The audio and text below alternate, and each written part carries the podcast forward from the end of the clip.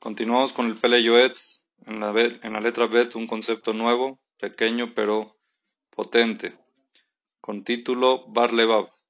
¿Qué significa Bar Levav? Bar Levav significa una persona de corazón puro, de corazón grande. Está escrito en Teilim, dice David Amelech, en el, en el capítulo 24, versículo 3 y 4. Miya ale be'ar umiya. ¿Quién es la persona que sube en el monte de Dios? ¿Y quién se para en el lugar sagrado de Akadosh Baruj ¿Quién es esa persona?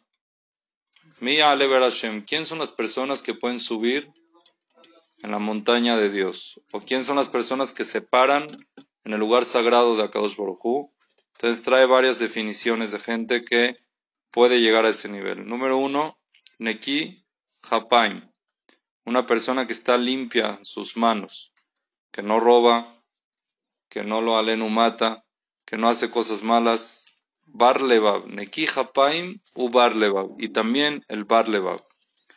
Explica el Pereyoetz qué significa barlevab.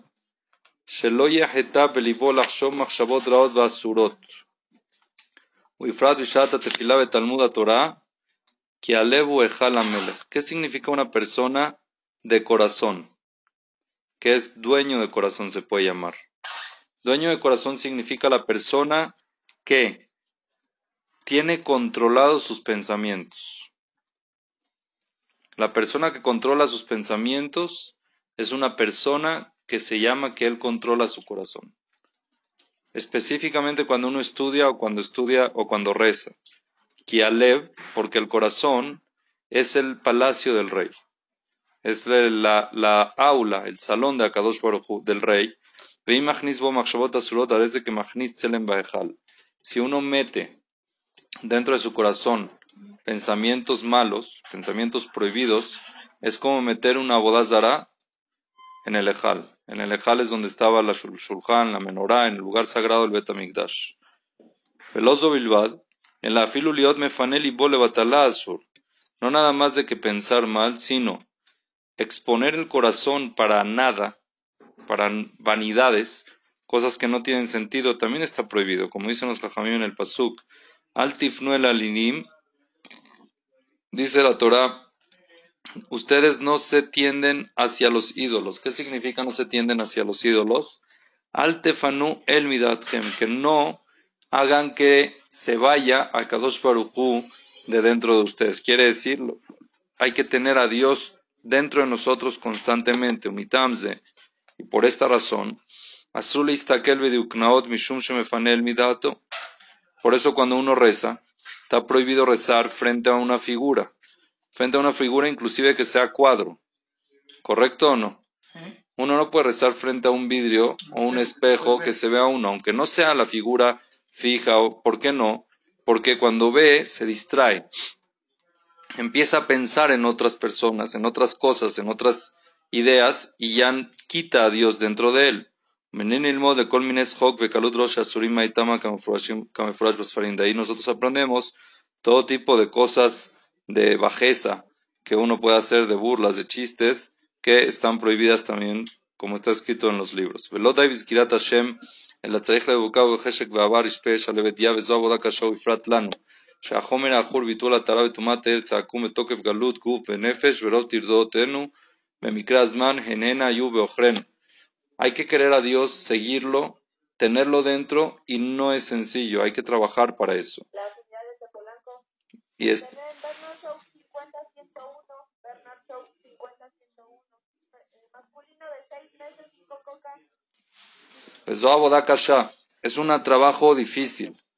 específicamente cuando estamos muy materializados, cada día más materializados.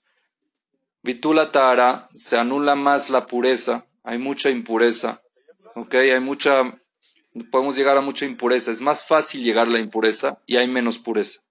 De purificación, ¿ok?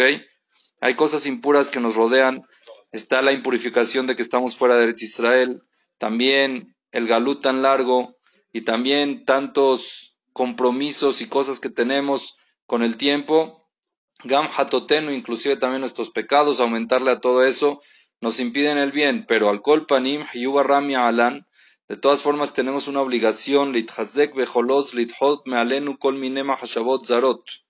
Tenemos una obligación de apartar de nosotros todo tipo de pensamientos extraños, todo tipo de pensamientos zarot, veirurim raim y pensamientos malos, yadaim. Hay que alejarlo con las dos manos.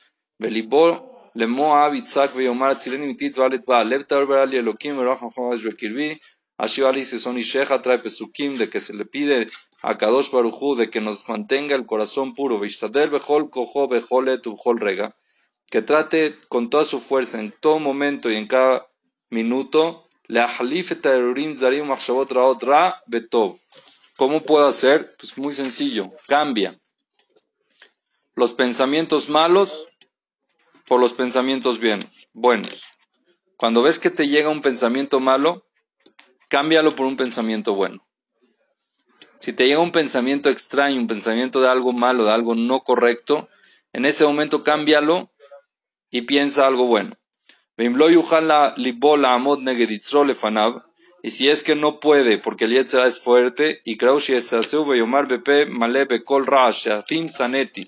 Este es un consejo que dice que cuando ve uno que el Yetzirah no lo deja y tiene pensamientos no correctos, que diga en fuerte Seafim Saneti. Es un pasuk en Teilim, unas dos palabras del Teilim. Fejaena pesukim así que le pida a Kadosh Baruchu, Vashem Yebezo, Latzin Mitzro, y así se pueda salvar de y pegarse a Dios. Antes de terminar esto, no hice el Pele pero ya que tocó este tema, yo una vez escuché a, una, a un jajam grande que hablaba también de los pensamientos. Los pensamientos son uno de los problemas más grandes que hay con respecto a la teshuva porque es muy difícil hacer teshuva de un pensamiento, porque la mente es tan poderosa que uno no se acuerda qué pensó. Yo no te puedo preguntar a ti qué pensaste hace una hora. ¿Te acuerdas? Entonces, ¿de qué te vas a arrepentir? ¿Cómo te arrepientes de un pensamiento mal? Entonces, uno en verdad pregunta, entonces, ¿cómo yo controlo para que no me lleguen pensamientos malos? Entonces, hay una fórmula muy interesante. Generalmente, aquí es el peleo es una idea que es válida también, pero hay que atacar también la raíz. La idea válida es de que la idea válida es de que cuando, cuando te llega un pensamiento malo, cámbialo por un pensamiento bueno. Está bien, es bueno, pero es también muy importante que cuando te un pensamiento malo, no lo deseches. Quiere decir, no digas, bueno, ya voy a pensar en otra cosa. ¿Por qué se queda? Sino tienes que pensar, analizar por qué te vino. A ver, ahorita estoy pensando esto. ¿Cuál es la raíz del cual generó este pensamiento. Ah, generó este pensamiento porque estoy viendo esto, o porque estoy en este lugar, o porque estoy haciendo lo otro, y así uno sabe cómo impedir que para futuro no le vuelva a llegar ese pensamiento. Uno tiene que analizar de qué manera hacer para que no le vuelvan a llegar esos pensamientos, cómo deteniéndose en el momento del pensamiento y analizar cuál fue la causa de que le llegó ese pensamiento malo. Y según eso, uno se cuida para futuras veces de que no le vuelva a llegar ese tipo de pensamiento. Baruch Adonai Leolam. Amén. Amén.